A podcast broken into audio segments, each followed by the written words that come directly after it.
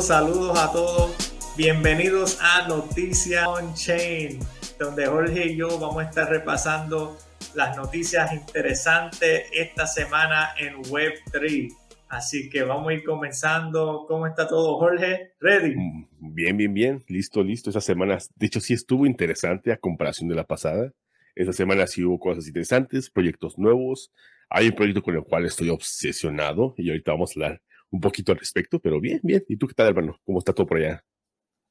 Listo, ya con, con, con electricidad las cosas va, va mejorando poco a poco. Todavía hay, hay, hay, muchas áreas que hay que seguir ayudando y hay muchas personas, pero gracias a Dios hay muchas personas ayudando y, y queriendo aportar a las iniciativas de, de, volver a levantar todo aquí en Puerto Rico, pero no me puedo quejar.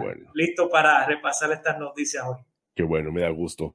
Y para dar un poco de contexto a la gente, ¿no? Tú, tú eres de Puerto Rico y vives en Puerto Rico y Puerto Rico acaba de ser azotado por un huracán, el cual pues dejó muchas áreas dañadas y, y de hecho este, hay una iniciativa, ¿no? Vamos a dejar un link en la parte de abajo para que la gente pueda también donar a, y poder ayudar este, a la causa y poder ayudar a las personas que, y ayudar a las personas que fueron afectadas y tratar de hacer que las cosas regresen a su modo habitual.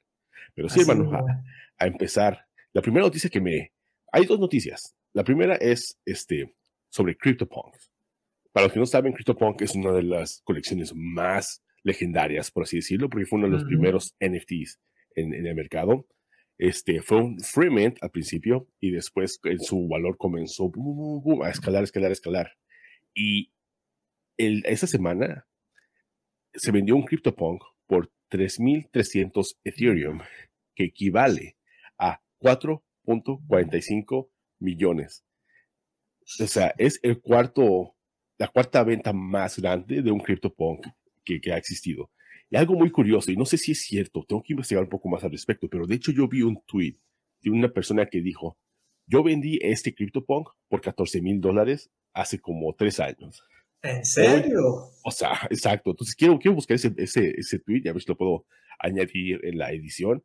Pero imagínate, qué locura vender un, y esto me pasó a mí también, porque yo también tenía este, ya a tener este, um, The Bored Jack Club, tuve uno y lo vendí porque no me gustaba mucho el arte. Y mira, pum, después dice dispararon a la luna.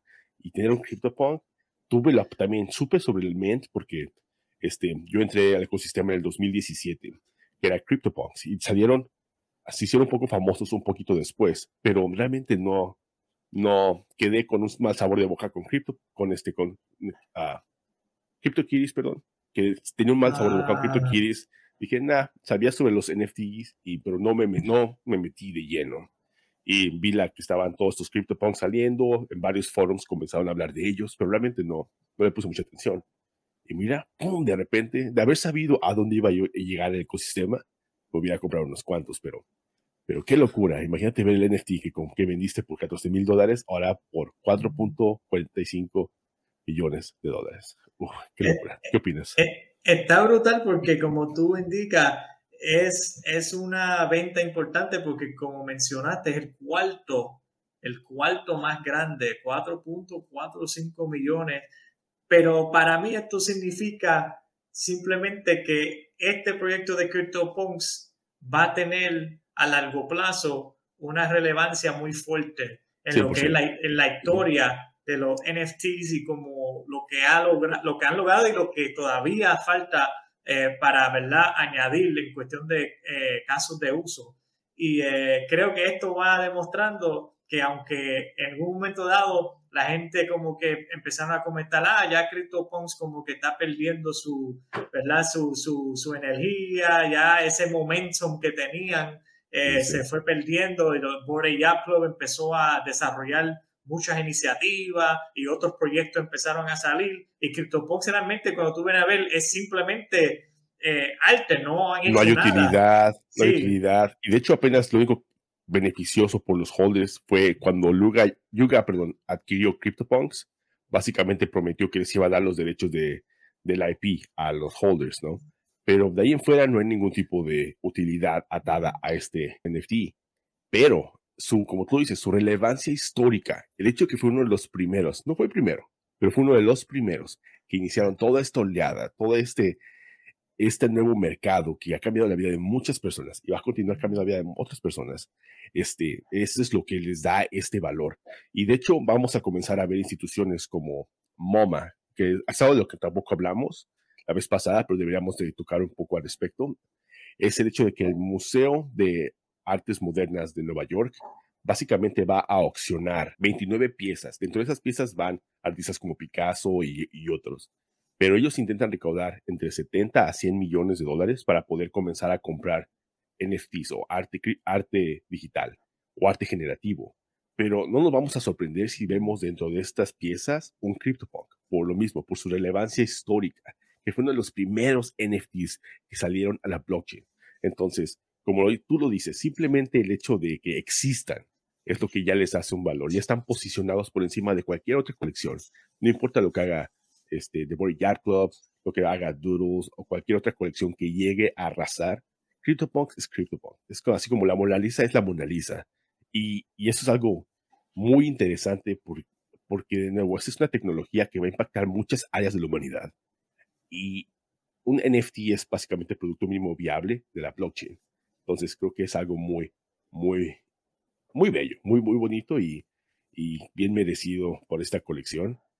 Porque de nuevo, llegó a cambiar muchas cosas y llegó a poner la blockchain en el mainstream, porque es, la gente realmente, muchos conocen criptomonedas, pero es un sector muy pequeño. La gente comenzó a escuchar más la, de la blockchain y la Web3 por los NFTs. Entonces, y esta fue una de las uh, colecciones génesis, por así decirlo, que, que, comenzaron en el ecosistema. Entonces, así es. Me, me, me emociona, me emociona. No, para mí es, para concluir, para mí es eh, la señal y la evidencia de cómo es que ellos se están cementando en la historia de la cultura.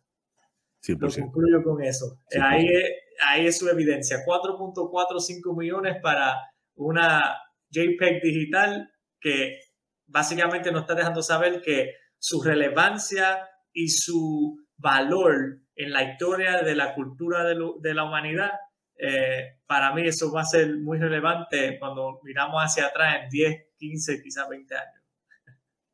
Así es.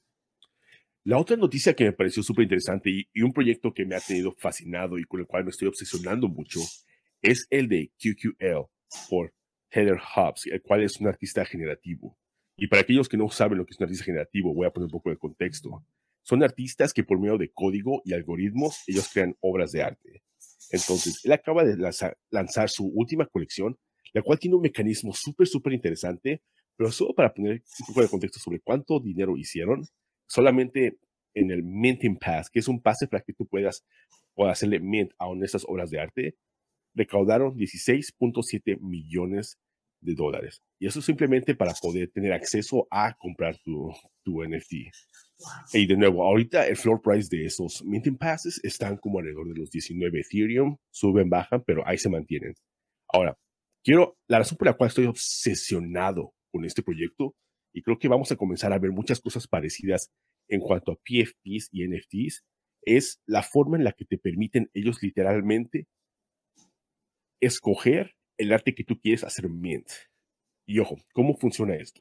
Porque es muy interesante. La razón por la que ah, lo amo es por el hecho porque tú cuando haces, tú vas a la página de internet de QQ, de qql.art y tú entras con tu wallet, haces sign up y todo. Parte de tu, eh, la, dirección de tu, uh, de tu wallet entra dentro del algoritmo que hace que genere este tipo de, de arte. Entonces, tú puedes entrar con tu, con tu wallet, yo puedo entrar con mi wallet y te dan un, este, una interfase muy bonita donde tú puedes seleccionar ciertas cosas, qué tipo de, de figuras te gustan, te gustan círculos, cuadrados o en forma de U, qué tipo de patrones, etcétera, la paleta de colores que tú eliges.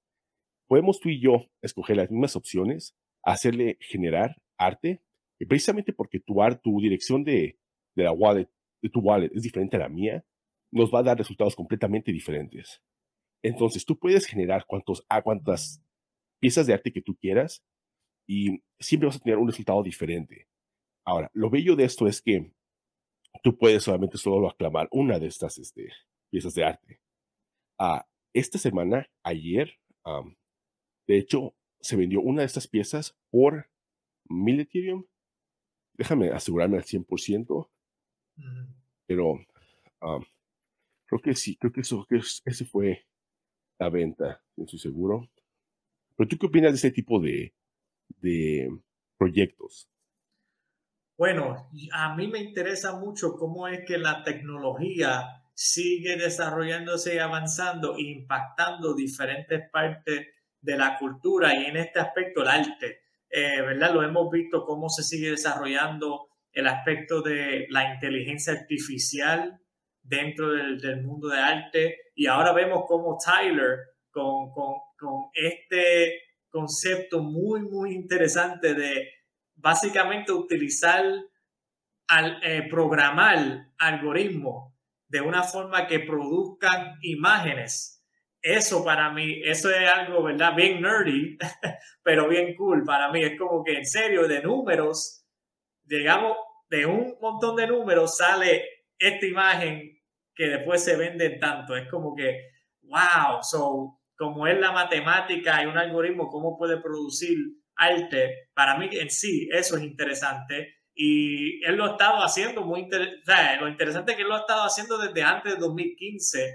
Y la razón por la que digo que esto vamos a comenzar a ver que otros proyectos hacen algo similar, imagínate un PFP que te permita hacer algo similar. Entras a una interfase, la página de internet, y también te permita básicamente jugar con diferentes factores. Quieres que tenga una gorra, quieres que tenga un vestido, quieres que tenga ojos azules, digamos, lo que, cualquier forma que sea tu NFT y tú permites que por medio de esa wallet ellos generen diferentes tipos de NFTs y ellos escojan qué, cuál de esos NFTs ellos, si, tú generaste mil, cuál de esos mil tú quieres este, hacerle mint.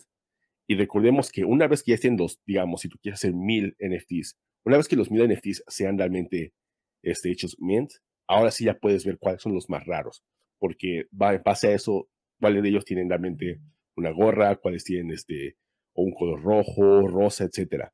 Vamos a comenzar a ver cómo más y más proyectos van a empezar a jugar con la tecnología. Y eso es lo bello de esto. El hecho de que puedes usar algoritmos como este para poder crear arte.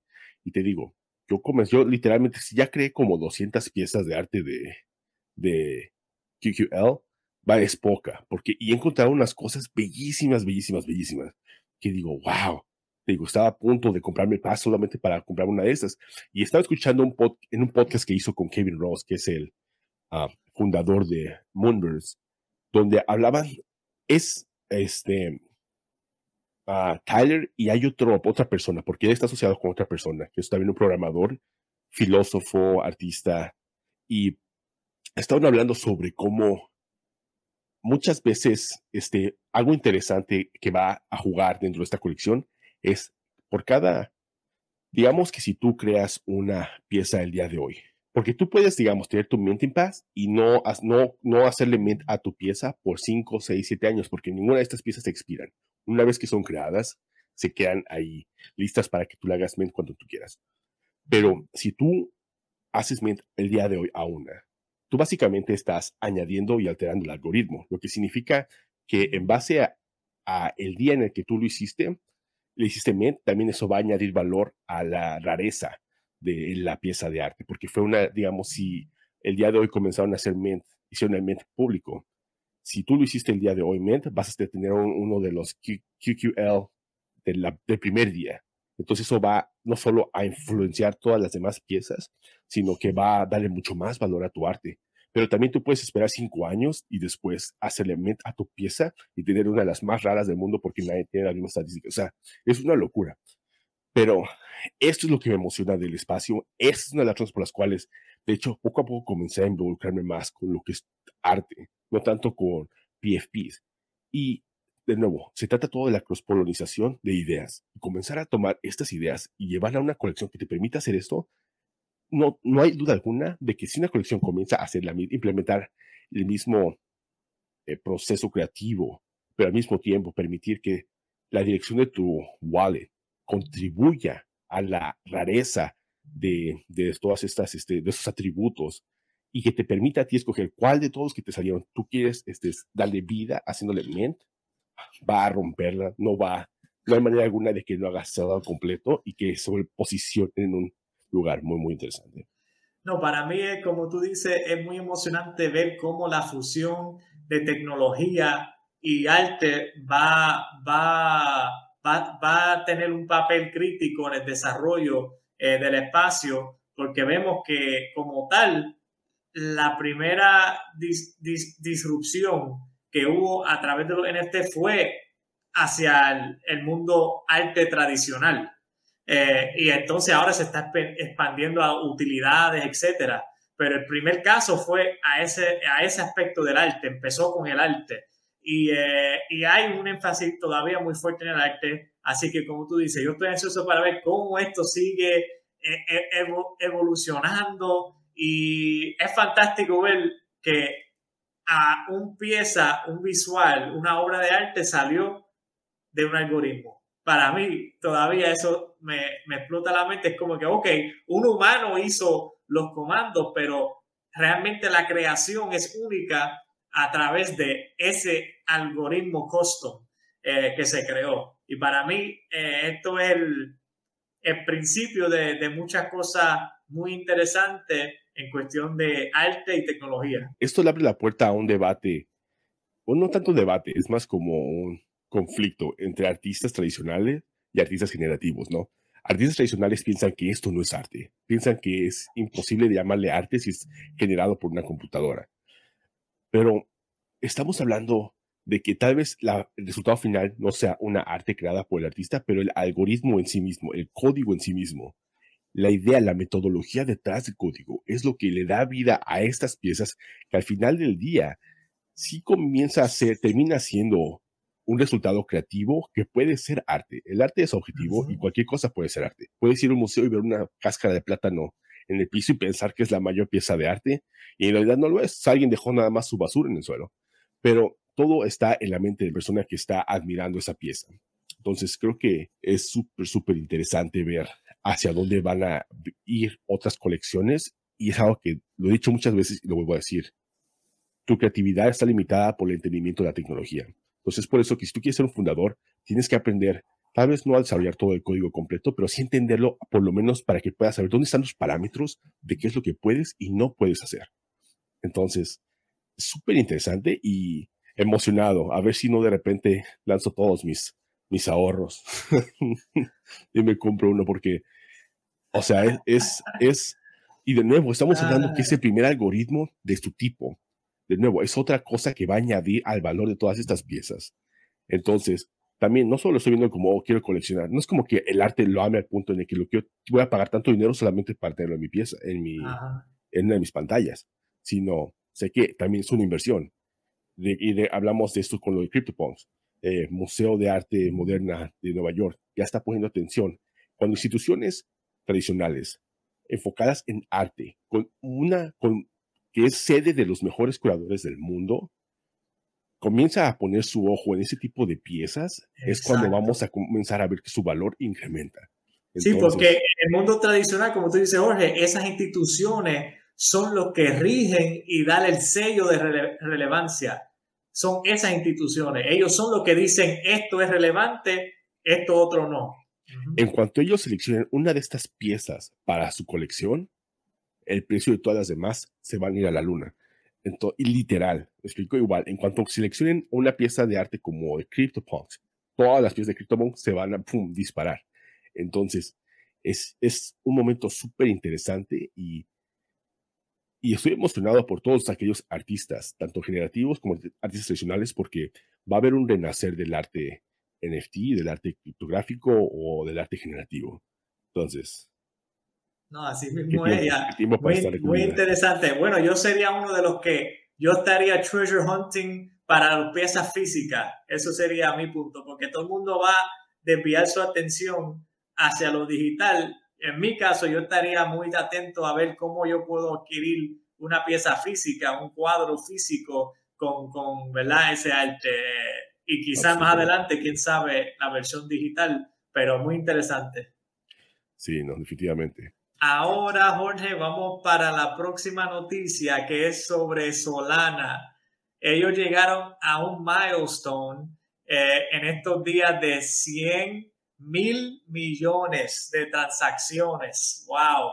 O sea, en dos años ya Solana se ha posicionado como el segundo blockchain eh, en cuestión de NFTs más importante detrás de Ethereum. Así que esto para mí muy interesante, ver cómo es que Solana, específicamente yo diría, después tú me dices lo que piensa Jorge, pero yo diría que esto ha sido más en como los últimos seis meses, es que hemos visto como que un, ¿verdad? Han seguido saliendo ciertas colecciones y han habido ciertas movidas de ciertas personas en ese ecosistema que ha ayudado a que, que lo hemos hablado en, en espacio y en otras conversaciones sobre proyectos como por ejemplo eh, D-Gods. Ah, es una, ¿verdad? Entre otras más, pero el, el, segunda colección de Youths, que también hemos hablado de esa colección que generó muchísima, eh, bueno, en ventas secundarias, lo habíamos repasado, generó 7.1 millón de, de, ventas secundarias, en, básicamente en sus primeras 24 horas. Alguna cosa eh, ridícula. Y ahora vemos cómo es que sigue a través de estos diferentes proyectos, diferentes personas, eh, vemos más personas de Ethereum ahora entrando al ecosistema de Solana, eh, están interesados ahora en lo que está pasando en el ecosistema. Estamos viendo los builders de ambos blockchain como que empezando a hablarse más, a ver cómo pueden unirse más. Y otro dato que quería compartir, Jorge, era que en adición a esto, para los que no saben, Solana en cuestión de ventas, para que tengan una idea, eh, Ethereum en lo que es ventas de NFTs en los últimos 30 días ha generado 327, aproximadamente 327 millones de dólares en ventas de NFT en los últimos 30 días, Ethereum. Solana es el segundo blockchain más dominante y esto te lo estoy dando porque, ¿verdad? los números son importantes para poder traer esa evidencia de que realmente lo que están logrando.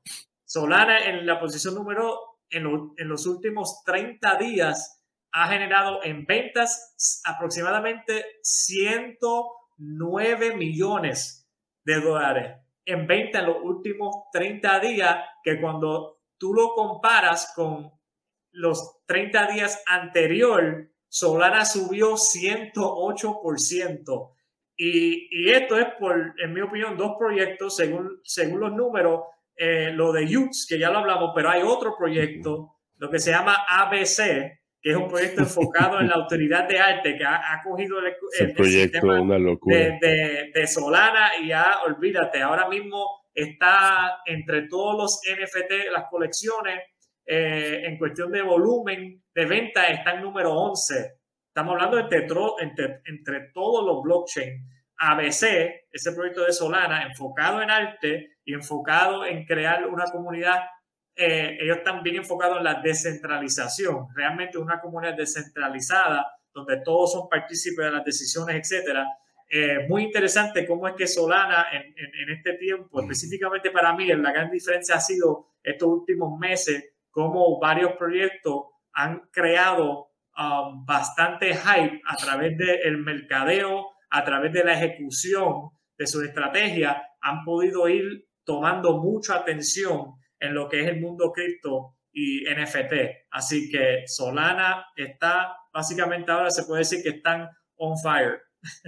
No, sí, de hecho Solana es una de mis redes favoritas. Digo, no, soy maximalista, pero definitivamente cuando muchos dudan de ella, realmente yo puedo ver su potencial y su futuro. Uh, muchos, de nuevo, sé que está ahorita los nodos están muy centralizados, todo el tiempo se va, se les va la luz, de repente funcionan, de repente no, pero sabes a quién acudir y sabes que siempre van a regresar por el simple hecho de que no les conviene fracasar. Y aún está en beta, que es algo muy importante que mucha gente se le olvida. Bitcoin estuvo en beta, Ethereum estuvo en beta, Después ya se convirtieron en la blockchain que son hoy en día y Solana va a ser esa blockchain cuando llegue su tiempo, pero apenas están construyendo y acaba de salir, no tiene mucho tiempo de nuevo, apenas dos años y medio, casi tres, pero en solo dos, no, dos años, perdón, solo en dos años alcanzaron ya los 100 mil millones de transacciones, algo que le tomó a Ethereum y Bitcoin mucho tiempo. Entonces, Solana para mí representa de forma tangible el hecho de que hay un lugar para cada blockchain. Mucha gente de nuevo se, encasilla, soy Ethereum, uh, soy Bitcoin, uh, Solana, soy este... Maxi, Maxi, de cualquier blockchain. De cualquier blockchain. Y no tiene sentido, hay espacio para todas y cada una tiene una función diferente. Ethereum es magnífica para, en cuanto se trata de DeFi y tiene una infraestructura muy, muy interesante. Solana son las transacciones, la rapidez de las transacciones y el hecho de que el punto de entrada para cualquier persona para comprar NFTs y cambiar su vida de manera tangible es mucho más bajo que de Ethereum. Las transacciones son casi, te cuestan centavos. Entonces, Solana, así que mis felicitaciones. Esta es una, una red muy, muy, muy interesante y me, me, da gusto, me da gusto que, como lo, lo decías tú, en los últimos seis meses, siete meses, comenzó a ver su apogeo. Recuerdo que Igual, yo estaba en Ethereum, quería comprar NFTs y de repente me costaba más caro el gas que el, NFT que quería comprar. Dije, no tengo que ver, explorar otros marketplaces, otras, otras este, blockchain. Y llegué a Solana y comencé a, a ver todos esos diferentes proyectos muy interesantes, mucha gente creativa. De mi opinión, siento que los creadores en Solana les gusta tomar un poco más de riesgos, es mucho más experimental este, que en Ethereum. ¿no? En Ethereum son un poco más serios. Los DJ, los DJ. Los, DJ, DJ están mucho en Solana. Entonces, este, me, me, da gusto y creo que apenas está iniciando y lo que está por venir con Solana Mobile y todo lo que las partnerships que están haciendo con diferentes creadores y también con diferentes blockchains y empresas es, es, es increíble y me estoy emocionado para ver, para ver a dónde, a dónde vamos porque, o sea, 100 mil millones de transacciones. Wow. No, estoy de acuerdo. Yo, como tú, Jorge, estoy invertido en ese ecosistema de Solana y sigo pendiente a ver pronto qué otros proyectos de que estoy confiado más a largo plazo. Estoy analizando. Yo y Jorge hemos hablado eh, de diferentes proyectos, de que él lleva más tiempo en, en Solana que, que, yo. Y eh, sí, estoy velando, estoy velando varios proyectos para ir haciendo mi entrada porque me gusta, me gusta. He conocido mucha gente interesante en el ecosistema de Solana. Y otro dato para ir cerrando es para que tengan una idea eh, en lo que es eh, Solana usuario, porque esto es importante también detallarlo, porque en los últimos 30 días se, se, se logró 109 millones de dólares en Solana, pero esto vino de 143 mil compradores. So, datos muy interesantes. Cuando comparas con Ethereum, ojo, eh, Ethereum tiene aproximadamente 160 mil compradores. O sea, estamos hablando de que ya Solana se está viendo que hay casi, casi la misma cantidad de participación. Así es. En cada blockchain. So, es importante analizar eso también. Hay un espacio para cada blockchain, cada tiene un uso diferente y puedes tener un proyecto, puedes pertenecer a ambos ecosistemas, no, no te cases nada más con uno solo, nada más mantén tu mente abierta, la tecnología está aquí para disfrutarse, para que la podamos utilizar a su máximo potencial y no hay que casarnos con una sola blockchain, con un solo marketplace, hay que explorar y por qué limitar tu experiencia en la Web3.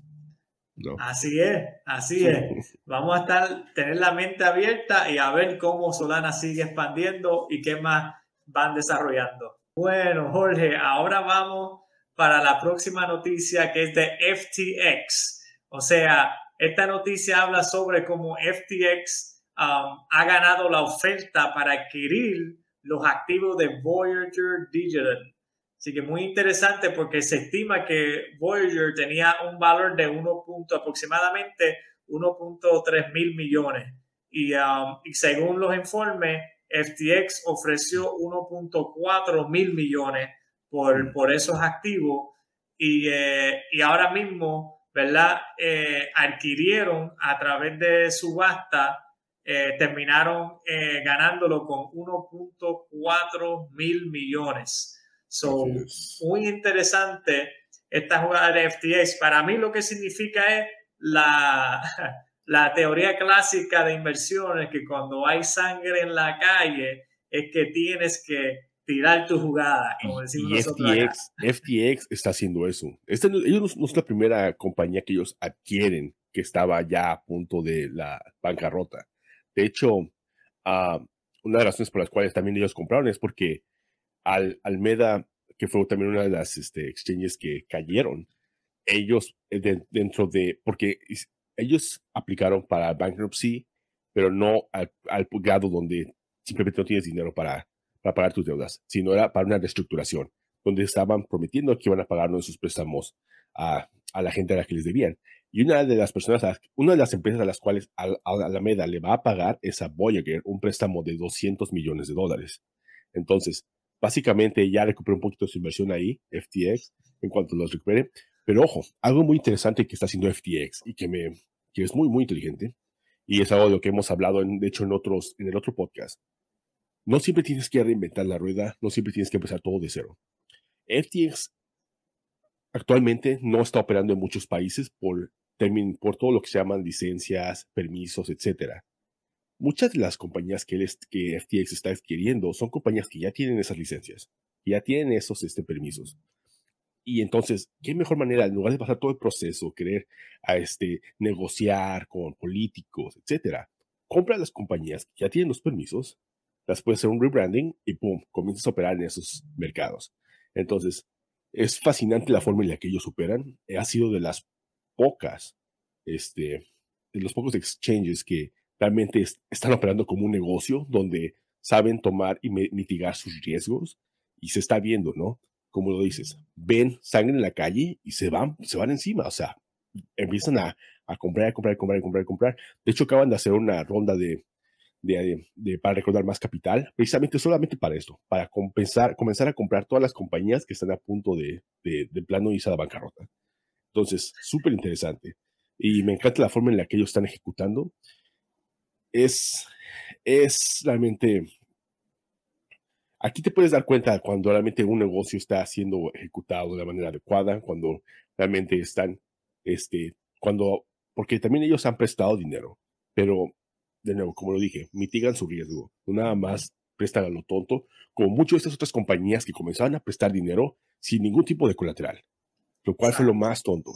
Y se veía venir. Entonces, cuando fue el colapso de Terra, de Terra Luna o de Terra, este, y la moneda Luna, pues ahí fue cuando todas estas compañías comenzaron a, a verse las, ahora sí que comenzaron a verse en un muy mal, una muy mala posición. Entonces, este, felicidades por FTX, que sigue demorando a todas las demás compañías. No, exacto. Felicidades FTX, felicidades al liderazgo de Sam, ¿verdad? El, ejecutivo al frente de FTX y el equipo, que ha sido un equipo pequeño que ha ido creando este monstruo de FTX, un equipo yo creo que como de 30 personas, no un equipo grande y han podido desarrollar esto en una compañía de donde está ahora eh, ¿verdad? Que hasta el punto que se ha manejado que están en una posición sólido para, como tú mencionaste, adquirir.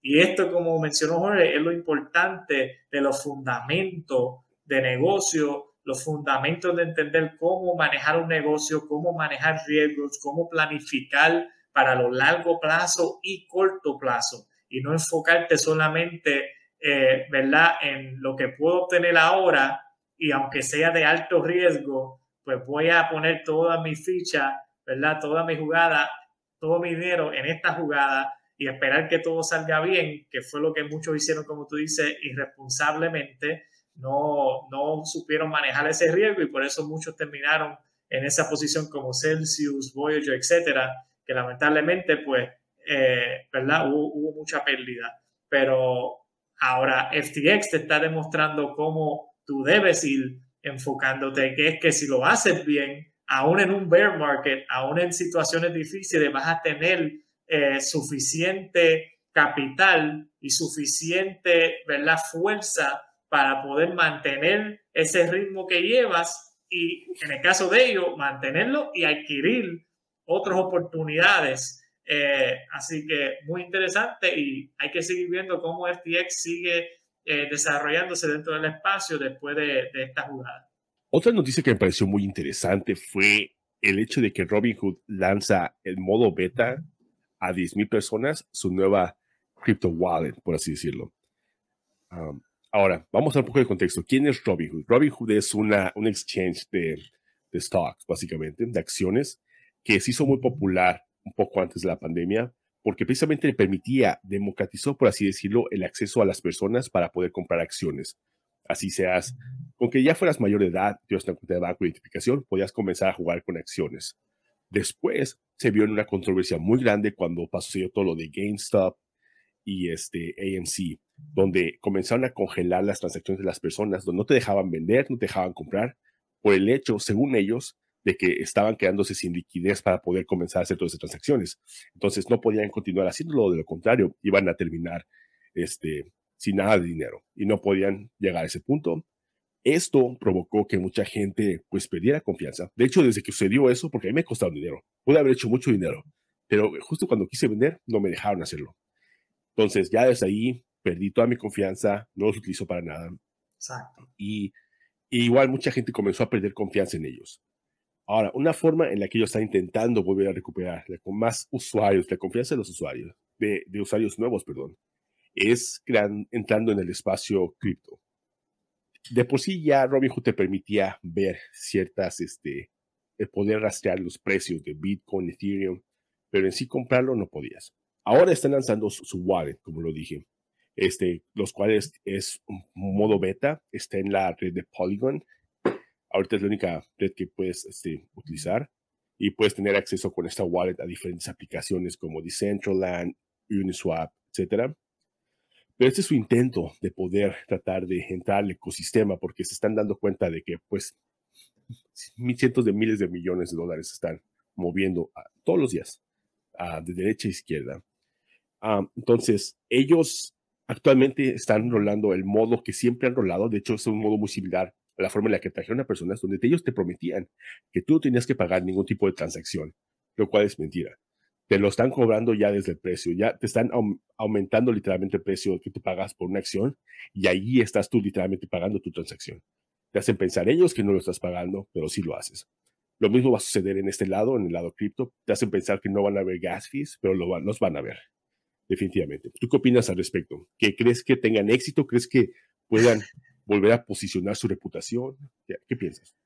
Bueno, déjame por lo menos empezar con ello con lo positivo, ya que, ya que es más lo negativo que veo en este caso que lo positivo. Lo positivo que yo puedo ver es 15 millones de usuarios activos, es lo que tiene Robinhood. So, yo lo veo como que en cuestión de adopción, en cuestión de exposición de cripto hacia cierta cantidad de las masas, eh, podrían hacerlo, porque ya hay mucha gente que lo que son inversionistas utilizando la plataforma de Robinhood, 15 millones de, de, usuarios, son bastantes personas que se pueden exponer a, cripto, pero ya lo demás, tú lo dijiste, que después de esa situación con GameStop, etcétera, yo pienso que para mí ya, en mi opinión, Robinhood para mí no sirve ya. Eso, esa es mi opinión. Yo no volvería a entrar, no uso Robinhood para nada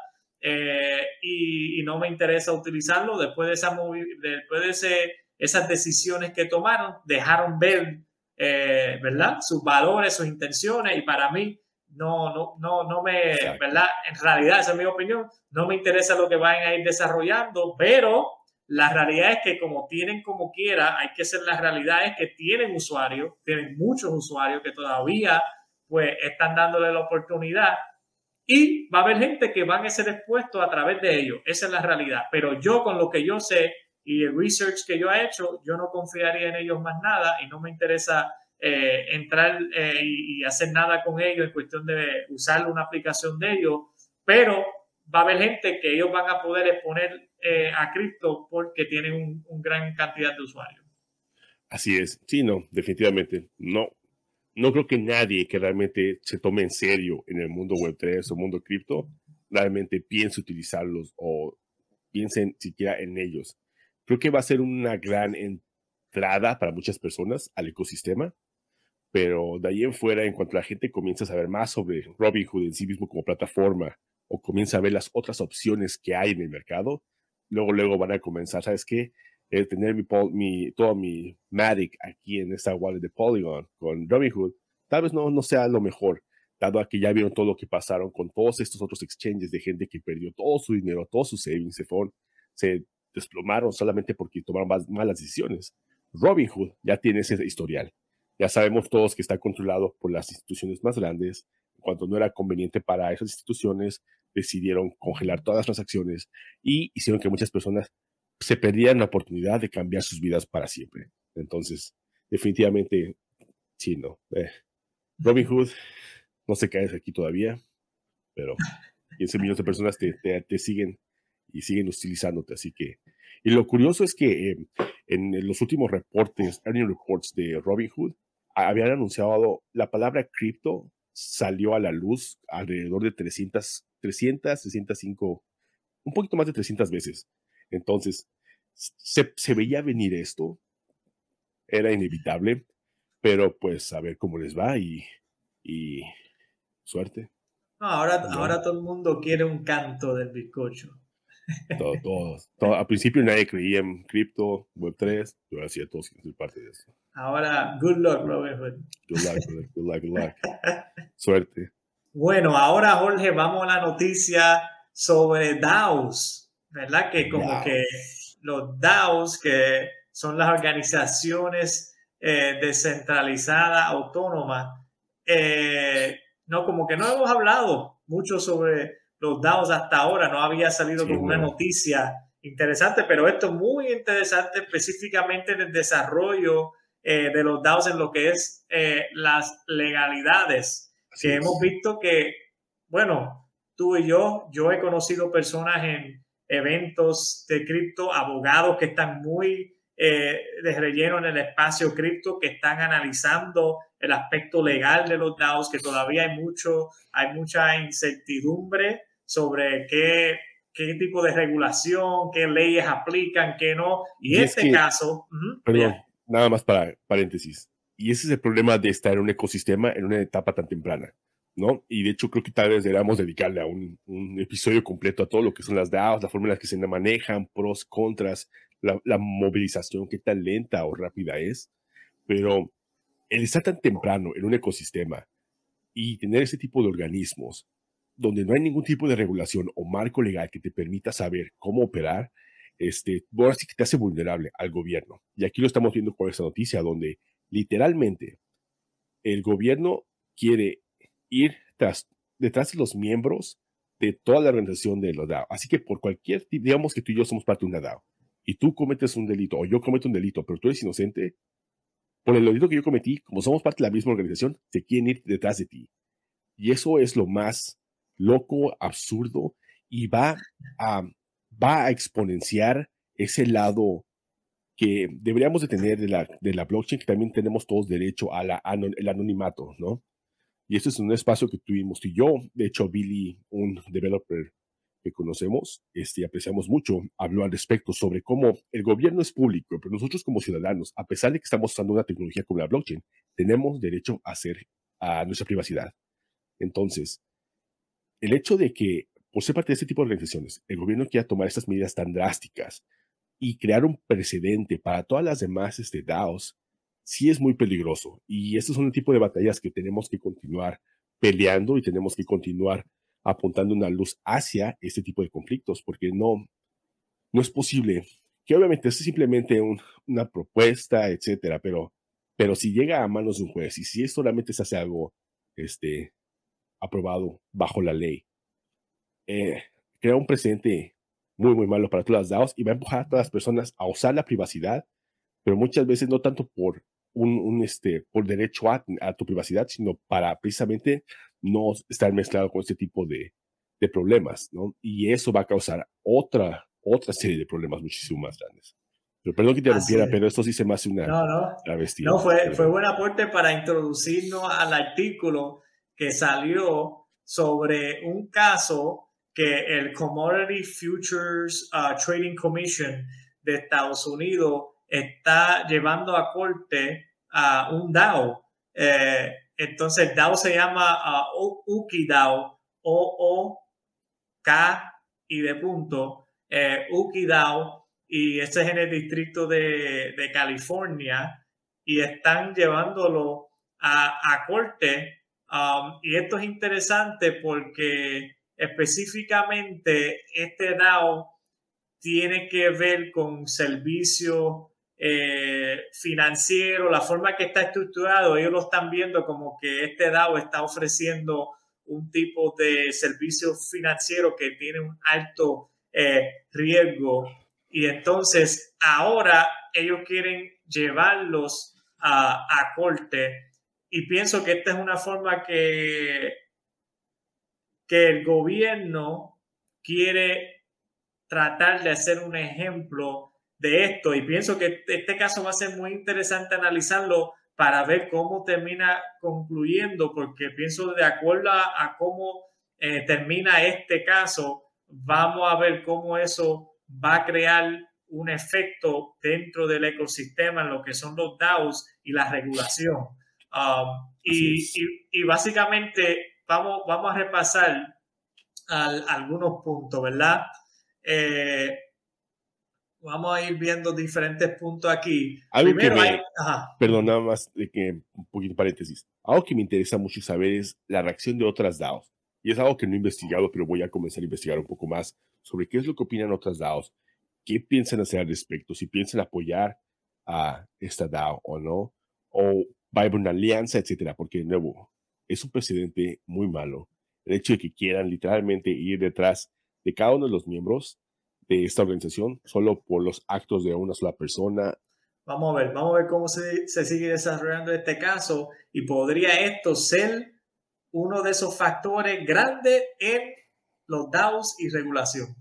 Así es, así es. La última noticia que creo que es muy interesante, y la dejamos al último no porque sea menos importante, sino porque es una de las más importantes, en mi opinión, es el hecho de que los criptopréstamos están siendo muy populares en Latinoamérica en medio de tanta tasa locas bancarias y la inflación que está fuera de control. hay un, un reporte que indica que las tasas de interés extremadamente altas y la inflación que está fuera de control han dificultado que en Latinoamérica se obtenga dinero prestado de los bancos tradicionales, ¿no? Entonces la gente básicamente de estas regiones están recurriendo a criptomonedas para obtener créditos. Entonces, básicamente las pones como colateral o muchas veces las estás intercambiando para poder hacer tus compras del día a día. Algo muy, muy curioso de esto es que los bancos locales básicamente ofrecen préstamos con tasas de interés anuales de más del 200%. O sea, imagínate. Mientras que algunos de los prestamistas cripto, de criptomonedas ofrecen tasas del 7.9% de 200 al 7.9%. No brainer. no brainer. Ah, todos lo haríamos, o sea, es una locura. Hasta el 50% de la tasa, hasta el 50% de la fuerza laboral de América Latina trabaja en condiciones informales y carecen del puntaje crediticio necesario para solicitar préstamos ante los bancos. Entonces, estamos hablando de, o sea, más del 50% no tiene acceso a una cuenta bancaria y, pero si tienes acceso a criptomonedas o a este, algún tipo de criptopréstamo, porque no tiene la misma rigidez que un banco tradicional. Eso a mí se me hace súper interesante. La compañía literalmente otorgó más ha otorgado más de 500 millones de dólares en préstamos a toda Latinoamérica. ¿Qué opinas de, de esto?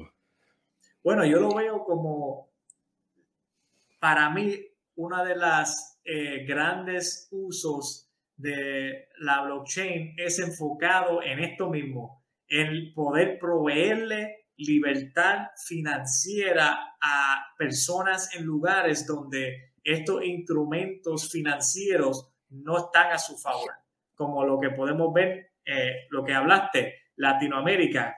Imagínese tú, una compañía basada en Canadá, el 50% del volumen de su préstamo está, eh, está siendo ejecutado en Latinoamérica.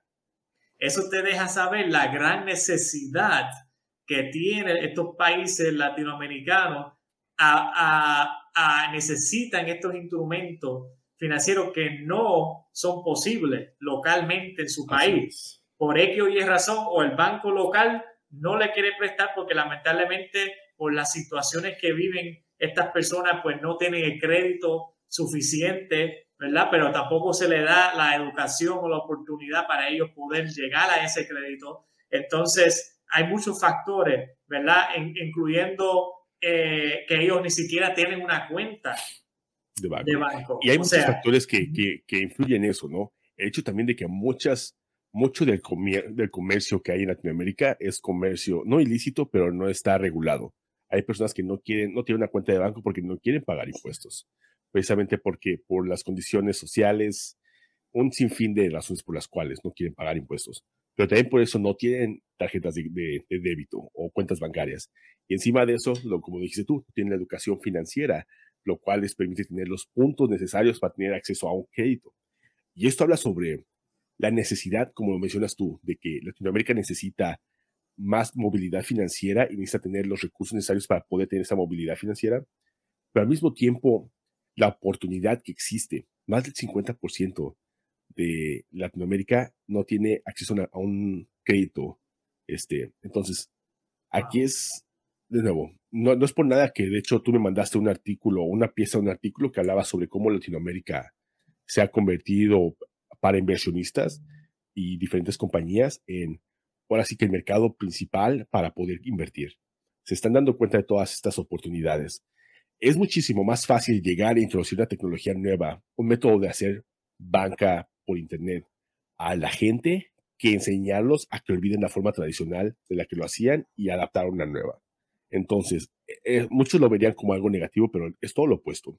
Es más fácil enseñarle a alguien algo una tecnología nueva o algo nuevo que hacerles olvidar hábitos ya antiguos y que, que adapten uno nuevo.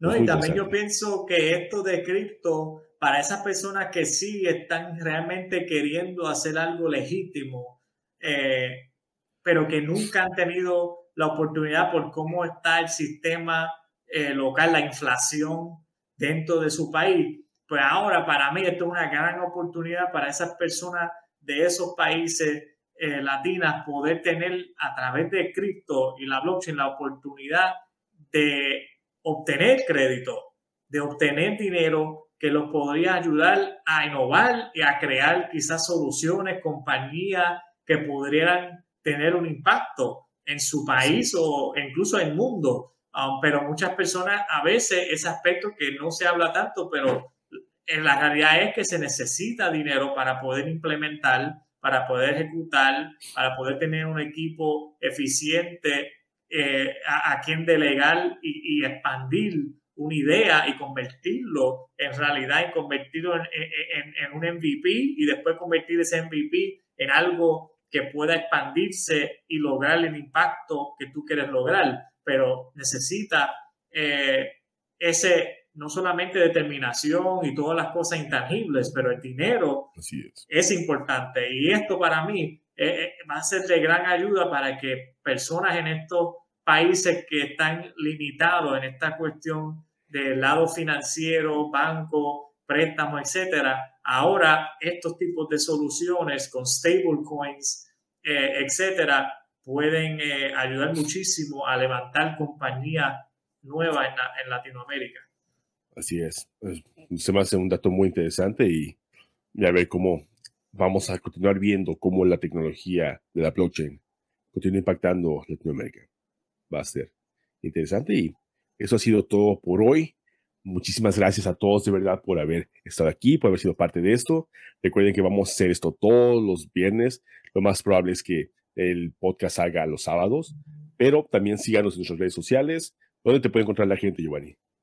Sí, me pueden encontrar en eh, Twitter como Criptolegados, con ese al final. También a través de mi página web en giovannirodríguez.co. Ahí pueden eh, eh, saber más sobre mí. También están los links de todas mis redes sociales. También están ahí en giovannirodríguez.co. Y espero verlos la, la próxima semana aquí en Noticias On Chain. Gracias, gracias. me pueden encontrar en mi página de internet, jorgeperez.co. Ahí están todos los links para mis redes sociales también. Y también recordarles que hacemos Twitter Spaces martes, miércoles y jueves. Y son Twitter Spaces muy, muy interesantes. Ah, les sugerimos que se suscriban al canal de YouTube. También les sugerimos que se suscriban al podcast si están escuchándonos en todas las plataformas de streaming digitales y que nos vayan a seguir en nuestras plataformas de Twitter, porque ahí tenemos, como lo mencioné, tenemos espacios los martes donde se llama Minting Oportunidades. Hablamos sobre todas las oportunidades que existen en la Web 3. También hablamos en los miércoles sobre brainstorming NFTs. Ponemos un concepto en la idea, en la mesa y la gente, la audiencia, junto con nosotros comenzamos a tratar de conceptualizar una colección en vivo. Y después tenemos los jueves, que es NFT Marketing 101. Hablamos todo sobre cómo hacer marketing en la Web 3. Así que mil gracias por estar aquí, gracias por su tiempo. Suscríbanse y síganos. Nos vemos. Cuídense. Nos vemos durante la semana. Bye bye.